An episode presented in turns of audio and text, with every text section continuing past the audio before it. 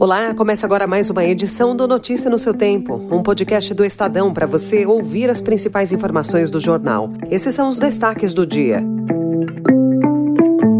PCC e outras facções ameaçam a Amazônia com narco-garimpo. Ata do Copom indica que Selic pode começar a cair em agosto. E técnica da seleção brasileira de futebol revela time que buscará inédito no Mundial Feminino. Hoje é quarta-feira, 28 de junho de 2023. Estadão apresenta Notícia no seu tempo.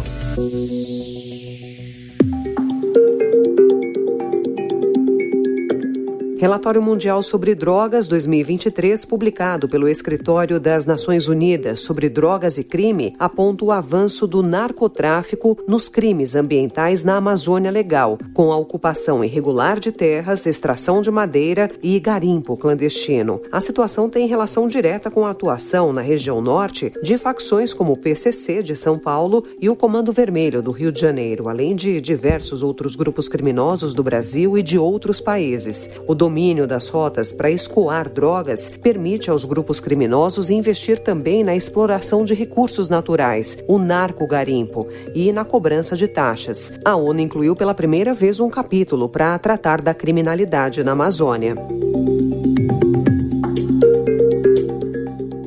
Desse modo, a prova produzida aponta para a conclusão que o primeiro investigado foi integral e pessoalmente responsável pela concepção intelectual do evento objeto da estação. Isso abrange desde a ideia de que a temática se inserir na competência da da República para conduzir relações exteriores, percepção distinta que externou o ex-chanceler ao conceituar a matéria como tema interno, até a definição do conteúdo dos slides e a tônica da exposição que parece ter sido lamentada pelo ex-chefe da Casa Civil. E o segundo dia do julgamento no Tribunal Superior Eleitoral, que pode levar o ex-presidente Jair Bolsonaro à inelegibilidade, foi cercado de atos simbólicos. Por um lado, aliados de Bolsonaro na Câmara Federal prometiam apresentar um projeto de anistia para os crimes eleitorais cometidos em 2022, uma reação no legislativo com o objetivo de neutralizar uma possível decisão do judiciário. Por outro, o presidente Luiz Inácio Lula da Silva nomeou Edilene Lobo, advogada que atuou na defesa de Dilma Rousseff, para um posto de ministra substituta no mesmo TSE. Ouvido ontem na CPMI do 8 de janeiro, o coronel do Exército Jean Lawand Jr. disse que jamais defendeu uma ruptura institucional após a derrota de Jair Bolsonaro na eleição do ano passado. Aos parlamentares, ele afirmou que era a favor de uma ordem de Bolsonaro para apaziguar o país. Era a sociedade brasileira dividida em opiniões acerca de o que, que vai acontecer, o que, que vai ser agora, como foi o pleito. Então, isso tudo a gente vendo aquelas pessoas, a insegurança por, é, trazida por aquilo, que podia levar alguma convulsão social, alguma revolta, algum problema na segurança, foi que eu falei, porque as pessoas estavam querendo entender como é que aquilo terminaria, como é que aquilo seria dissipado. A ideia minha, desde o começo, desde a primeira mensagem com o Tenente Coronel Cid, foi que desse, que viesse alguma manifestação para poder apaziguar aquilo e as pessoas voltarem às suas casas e seguir a vida normal. Lawand, no entanto, teve conversas com o ex-ajudante de ordens de Bolsonaro, o tenente-coronel Mauro Cid,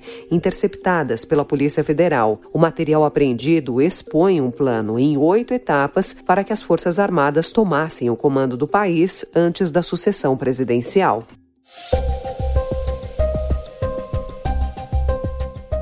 A ata da reunião do Copom, do Banco Central, que foi realizada na semana passada, deixou mais claro que há uma porta aberta para o início da queda dos juros em agosto. Segundo o texto que foi divulgado ontem, a maior parte dos oito membros que participaram da reunião avaliou que a continuação do processo desinflacionário em curso, com consequente impacto sobre as expectativas, pode permitir acumular a confiança necessária para iniciar um processo parcimonioso de inflexão na própria reunião. As pressões do governo e do setor produtivo para um corte de juros aumentaram ainda mais depois que o Copom, na reunião da semana passada, só não manteve a Selic em 13,75%, como também não indicou uma data para o início de um ciclo de afrouxamento monetário. Agora, depois da divulgação da ata, o mercado já vê um novo cenário. A queda nos preços dos combustíveis desacelerou a prévia da inflação oficial do país em junho. O IPCA 15 saiu de uma elevação de 0,51% em maio para uma variação de 0,04% neste mês. É a menor taxa mensal desde janeiro de 2022, segundo os dados divulgados ontem pelo IBGE. Considerando apenas os meses de junho, o resultado foi o mais baixo desde 2020.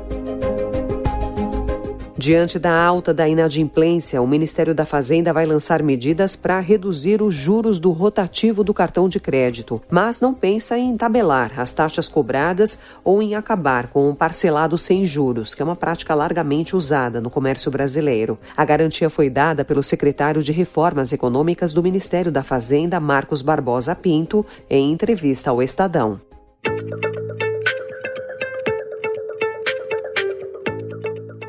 O Tribunal Penal Internacional autorizou ontem que seu procurador-chefe, Karim Khan, reabra as investigações sobre crimes contra a humanidade cometidos na Venezuela pelo governo do ditador Nicolás Maduro. As denúncias são de 2017, quando o regime reprimiu com violência os protestos contra o governo. Mais de 100 pessoas morreram na ocasião. O regime chavista havia pedido adiamento da investigação para comprovar que a justiça do país era capaz de conduzir sua própria apuração sobre eventuais violações de direitos humanos.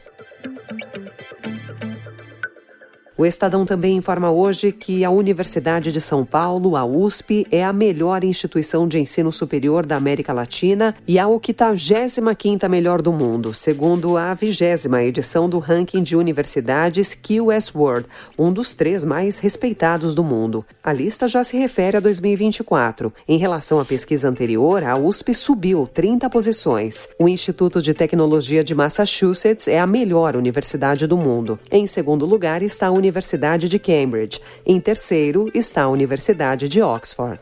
Notícia no seu tempo. Atacantes: Jayce, Barcelona. Andressa Alves. Nicole, Benfica. Bia Sanerato, Palmeiras. Gabi Nunes, Debinha, Kansas City.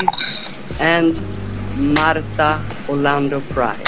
Com a volta da artilheira Debinha e da estrela Marta, Pia Sandhag anunciou ontem as jogadoras que defenderão a seleção brasileira na busca do inédito título da Copa do Mundo na Austrália e Nova Zelândia entre os dias 20 de julho e 20 de agosto. A treinadora chamou 26 atletas, mas três são apenas suplentes, caso alguém se machuque. Pia considera o Brasil um potencial candidato ao título da Copa do Mundo. A atacante Marta irá aos 37 anos para aquela que poderá ser a sua última Copa. Ontem ela foi a última a ter o nome anunciado pela técnica Pia Sandhag, que enalteceu as qualidades da jogadora, mas não a garantiu como titular. Marta is the queen, Marta is the icon, and um, just to be around her is uh, contagious. She is generous and she has a lot of energy. She's one of the best. So uh, just being around her and uh, have a chance to play with her, I think that is uh, very important. Will she be in starting lineup? I don't know, not yet. And uh, the good part of that is she will play the role I will give her. I'm 100% about that. Essa foi mais uma edição do Notícia no seu tempo, com apresentação e roteiro de Alessandra Romano, produção e finalização de Felipe Caldo. O editor de núcleo de áudio é Manuel Bonfim. Obrigada pela sua escuta até aqui e até amanhã. Você ouviu Notícia no seu tempo.